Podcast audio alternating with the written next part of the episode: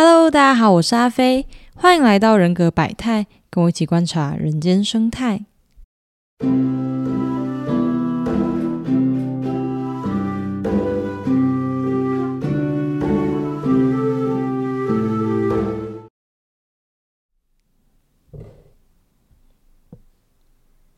今天呢是十月三十号的早上十点五十分。哦，有点久没有录节目了，感觉就坐在麦克风前面的感受有点陌生。那如果最近你有在 follow 人格百态 Instagram 的听众呢，应该就会注意到前一阵子那个账号突然更新的很频繁，然后每天都有线动可以看，然后内容应该是还算有趣。那应该算是我的一个小尝试嘛，就是我上一集的时候不是疯狂跟大家抱怨说，大家都拿 MBTI 去恶创啊，然后制造流量，然后还加深对 MBTI 误解嘛。然后我就想说，诶，那他们可以用 MBTI 去刷他们的流量，那我应该也可以去蹭他们吧？所以呢，前阵子台湾设计展的测验不是很流行嘛，我就发挥工程师的能力呢，去开始去翻他的网页原始码，然后就把他测验的设定啊，然后对照啊，通通都把它捞出来，整理一下之后就发在线中跟大家互动这样子，然后顺便把里面我觉得写的有道理、没有道理的地方点出来。效果好像意外的还不错，所以之后如果有爆红的 MBTI 的二创的测验，我应该也会用类似的方式去跟大家讨论这些网络测验的 Do and Don't。那如果你也想看这一系列内容呢，就可以去追踪人格百态的 Instagram。那在个人页面的地方有一个精选动态是蹭流量系列，就可以点进去看到我们拿台湾设计展他们的测验来做的解说喽。好。那言归正传，我们今天要继续来讲荣格八维。那要说的呢是八维当中的 S I 内倾感官。那其实按照顺序的话，我们应该要来把 N 就是直觉的两个方选讲完，也就是应该要讲 N 一。但我因为我觉得上次讲内倾直觉跟这次要讲的内倾感官 N I 跟 S I，他们其实有一些地方是相似的，所以顺序上就决定把它们放在一起。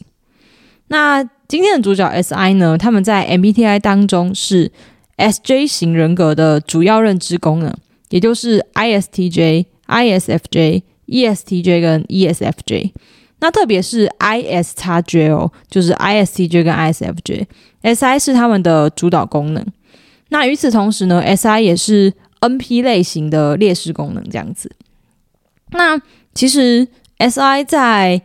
荣格八维里面是。我觉得蛮少数，大家的讨论就是在 MBTI 圈子里面对于这个方选的讨论，其实是蛮一致的。就是大多数的人给 SJ 的人类型的评价就是稳定，然后可靠，可以信赖。那这些是比较正面的嘛？如果比较负面，可能就会觉得说 SJ 型的人过于传统，然后守旧、不知变通，然后盲从权威等等的。那各个 MBTI 的书其实大家讲的都没有差太多。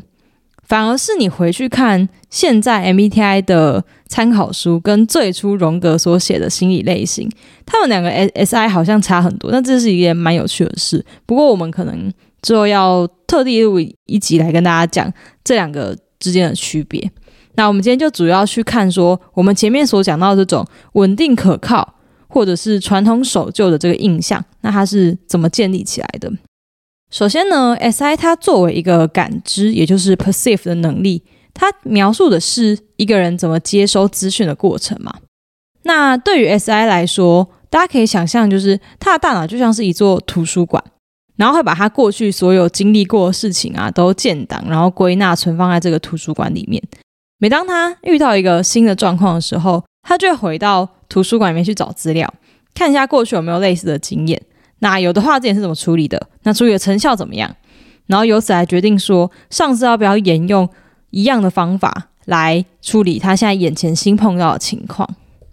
那可能大家就会想说，诶，这不是大多数人都会这样做嘛？就是本来人都是会去参考过去的经验啊。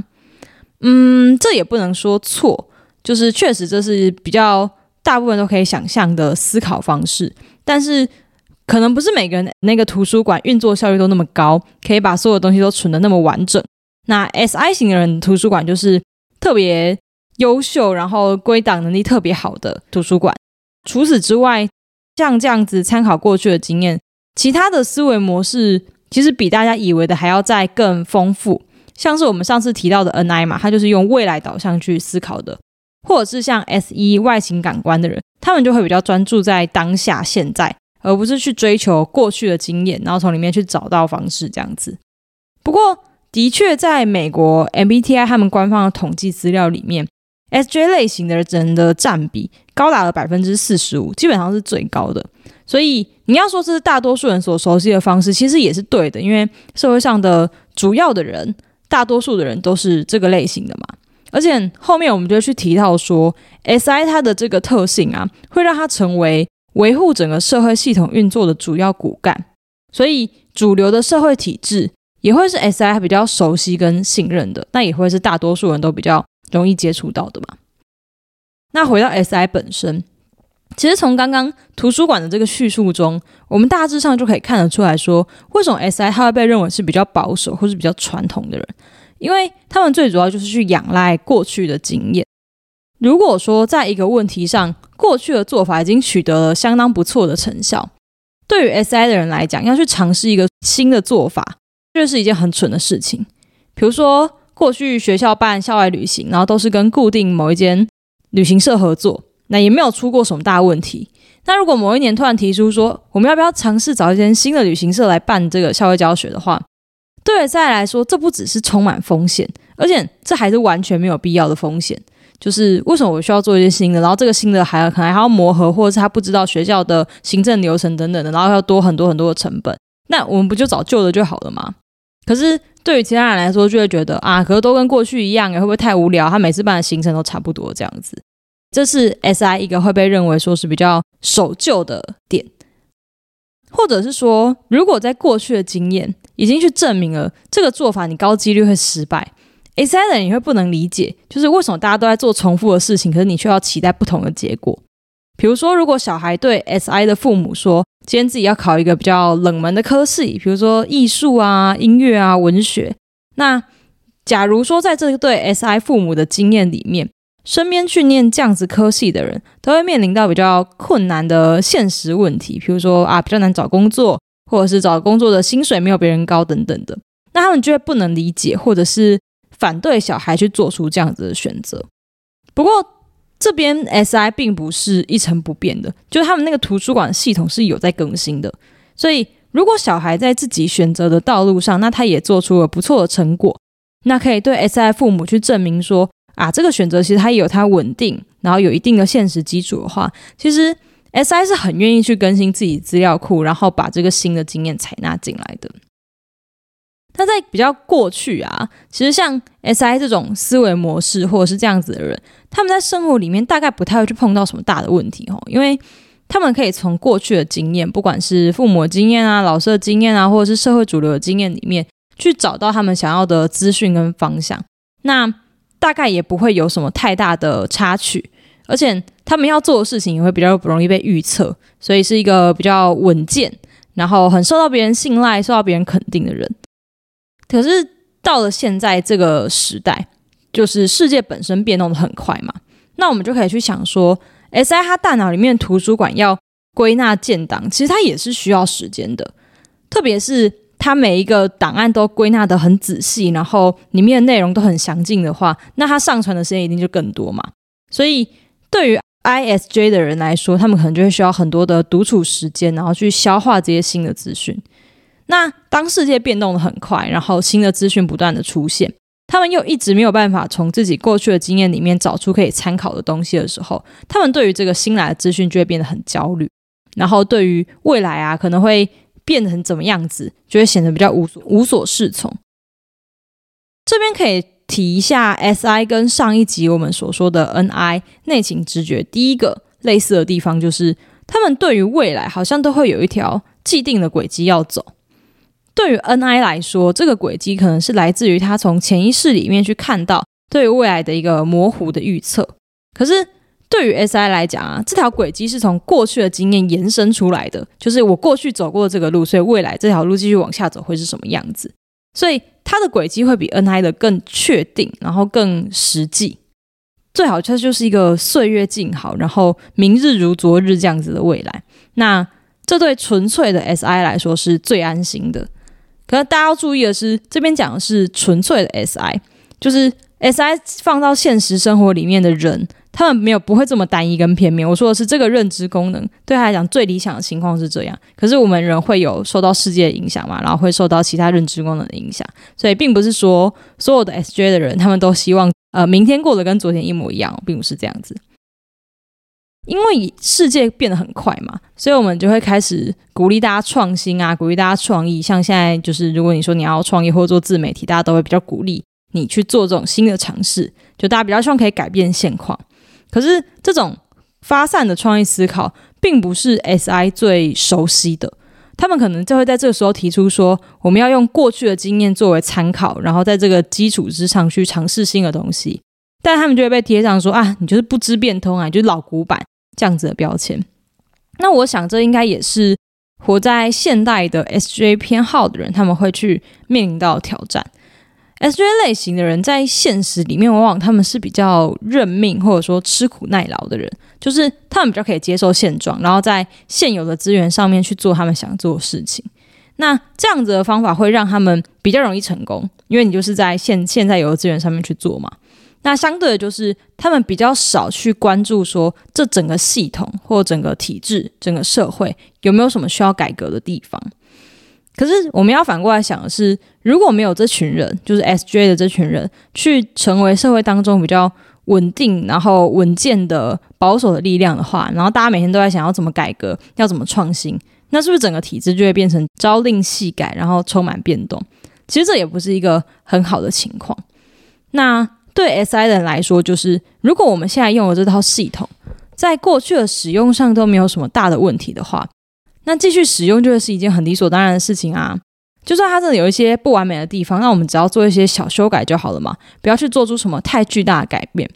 比如说，我们现在要讨论货币的问题好了。如果我今天每天我们都在尝试新的货币或金融系统，今天用现金啊，然后明天可能用行动支付啊，然后到后天直接变 NFT 啊。那一定会去影响到整个金融市场的稳定嘛？所以对于 SI 来说，就会觉得太新的东西、太新的方法，它还没有得到验证，那它基本上就是不可靠的。然后太于频繁的变动，也会让他们感觉到不安，所以他们可能对于区块链啊，或者是虚拟货币这种类型的东西，觉得相对比较不信任，宁可选择获利比较低，或者是已经被证明说是稳定，然后可以信赖的投资方式这样子。但我们话说回来，就是 S I 它其实并不是不能接受新的资讯。我觉得薛瑞有讲一句话讲的很好，就是所有过去的经验对他们来说都曾经是新的。S I 的人他们去处理新资讯的方式，并不是不接受，而是在原有的基础上面去接受。他会把现在收到的新资讯跟过去的资讯去做对比，然后确认他们相同跟相异的地方之后，在图书馆里面帮这个新的资讯建档，然后把它收藏起来。只是如果今天新资讯太多，或者是这个新资讯脱离他原有的经验实在是太远了，那他就要花更多的力气、更多的时间去消化跟想要怎么把它归档嘛。而且 S I 它的它是从个人的经验里面在大脑里面建图书馆的。这就表示说，每一座图书馆的组成其实都是很独特，然后很个人化的。所以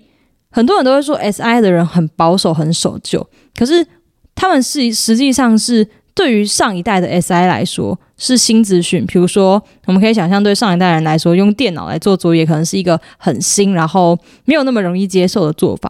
可是对于下一代的 SI 呢，他可能从小就是熟悉这套。作业方式或这套工作流程啊，那他就会觉得这是他心目中的主流。也就是说，虽然 SI 的人普遍都会被认为说啊，你是比较传统啊，然后比较贴近主流的，但这个传统是什么传统？这个主流又是谁的主流？其实，在每个 SI 的身上都不太一样。所以在荣格的叙述里面啊，两个 SI 一起走进一座花园，然后对同一朵花作画，他们画出来的东西是截然不一样的。因为他们眼中所看到的，并不是眼前的这朵花，而是经由这朵花所连接到的个人过去所有跟花相关的经验。那这其实也是另外一个 N I 跟 S I 类似的地方啦，就是 N I 在接收到当下的的讯息之后，他会迅速的从个人视角去看到眼前这个事物未来的发展还有意义，而且这是个人的视角，所以每个 N I 所感受到的意义跟灵感。然后乃至到对未来的预测都是不一样，然后是很个人化的，然后他们可能很难跟别人解释为什么。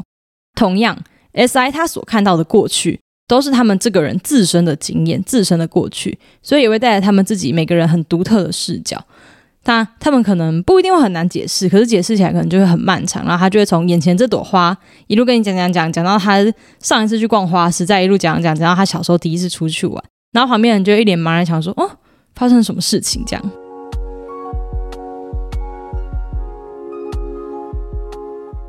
那所以到这边，大家应该就比较可以知道说，为什么 S I 跟稳定、稳健、保守，然后传统的这些词总是挂在一起。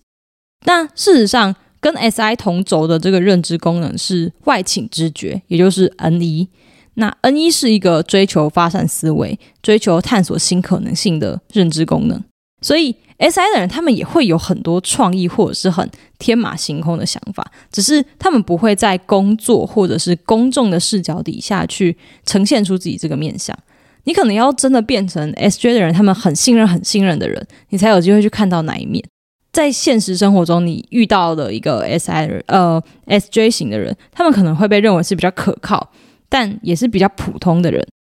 我自己会觉得说，这个是出于大家对于经验法则的习以为常，然后我们对于就是这个社会应该要怎么样运作这件事情太习惯了，所以比较难去看到说他们其实默默为这个社会提供了很多很稳定的力量，然后还有来自于过去经验的价值。N 一这个。追求新的可能性，它是有 SJ 的人一定会有的，可是它比较劣势的功能，意思就是有，但是你可能用的不太好。他们会把这样子的发散思维跟探索可能性用在负面的地方当中。具体来说，就是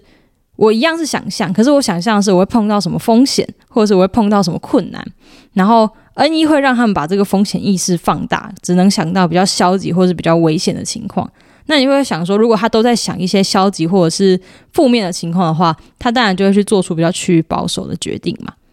或者是说，S J 的人在面临极大压力底下，他们可能就会突然完全舍弃原本有的认知功能，然后去做出一些看起来很 drama，然后很大起大落的人生选择。比如说，突然离开了工作几十年啊，然后或者是脱离原本的家庭之类的，在旁边人看起来就很惊吓，就是哎。你过去是这么稳定，然后这么好端端、这么稳扎稳打的一个人，你怎么会突然做出这种事情来？可是其实，呃，在 MBTI 里面都会去鼓励大家说，所谓的同轴的认知功能，其实你更应该要去好好的想怎么好好利用这个劣势功能，因为那就是你呃最容易出 trouble 的地方嘛。所以对于 SI 来说，怎么样好好利用 N 一，可能就是他们要尽可能的去接收比较多的新资讯。虽然这个新资讯会造成他们的压力，可是这个新资讯也会帮他们更新他们图书馆里面的内容嘛？因为当你图书馆里面资料库不够多的时候，你可能就会拿不适合的经验来套用在眼前的情况底下。所以，S I 的人他们可能就可以去练习说，在自己许可的范围内，尽可能去接收新的资讯，然后去拓展自己图书馆的藏书量，还有把对未来的想象力 N 一这样子的功能用在比较积极正面，然后想到它比较好的地方，这样会让 S I 的人会更有弹性，然后更有机会做出好的决定。那我们今天节目就到这边啦，大家拜拜。